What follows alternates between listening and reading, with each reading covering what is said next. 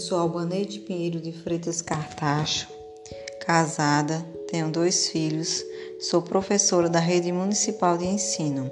Né? Sou pedagoga com especialização em psicopedagogia. Vou falar um pouco da minha cidade, que amo muito, que é Riacho dos Cavalos. Né? É uma cidade bastante calma, com arborização em vias públicas, esgotamento sanitário adequado, escolas bem estruturadas, igrejas para que as pessoas possam frequentar, academias para a prática de exercícios, quadras de campos para a prática de esportes. Apesar dos poucos empregos que são oferecidos às pessoas, conseguem sobreviver com a pouca renda adquirida.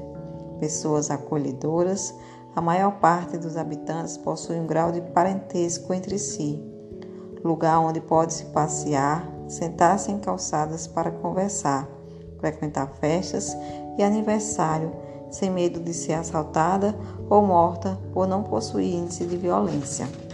Agora vamos conhecer um pouco da história da cidade de Riacho dos Cavalos. Não é isso?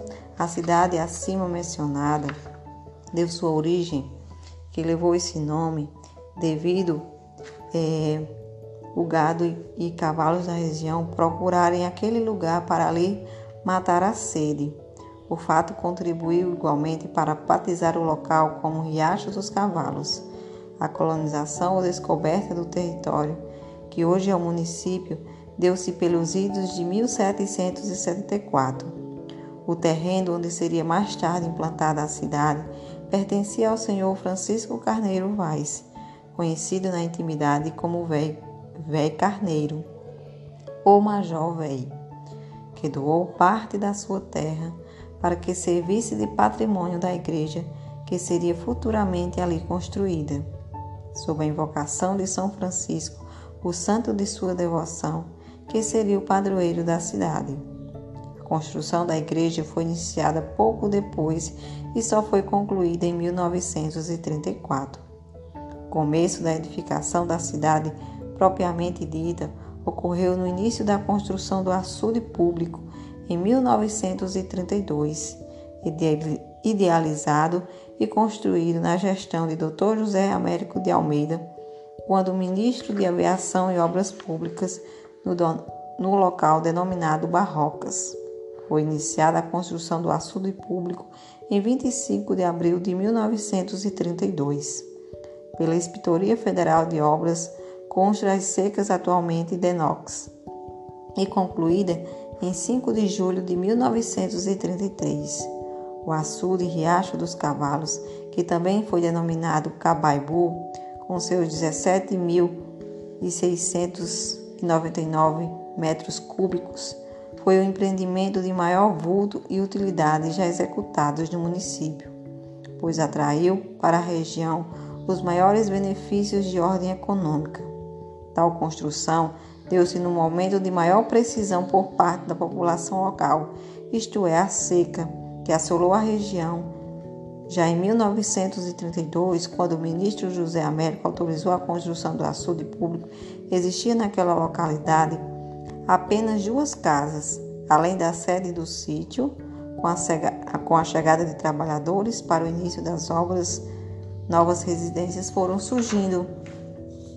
Então, com o decorrer das obras, surgiu uma feira aos domingos que consistia na reunião de pessoas que trabalhavam na construção do açude e de outras que vinham trazer e expor a venda dos produtos da região para serem comercializados. O local da referida feira era uma latada ou barraca improvisada que posteriormente foi substituída por um galpão de tijolo coberto com telhas que atendeu às necessidades da população por muitos anos. No local do citado galpão encontra-se hoje o prédio da Prefeitura Municipal. Em 1933, quando foi concluída a construção do açude, a vila estava formada e pertenceu a Catolé do Rocha, até sua emancipação política que aconteceu em 1961.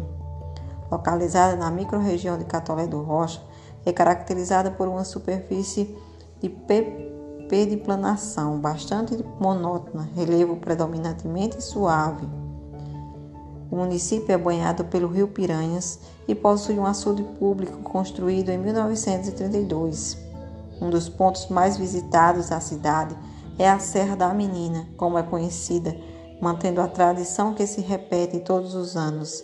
Dezenas de pessoas sobem a Serra da Menina, localizada no município de Riacho dos Cavalos, para cumprir um ritual de fé, espiritualidade e contato direto com o meio ambiente.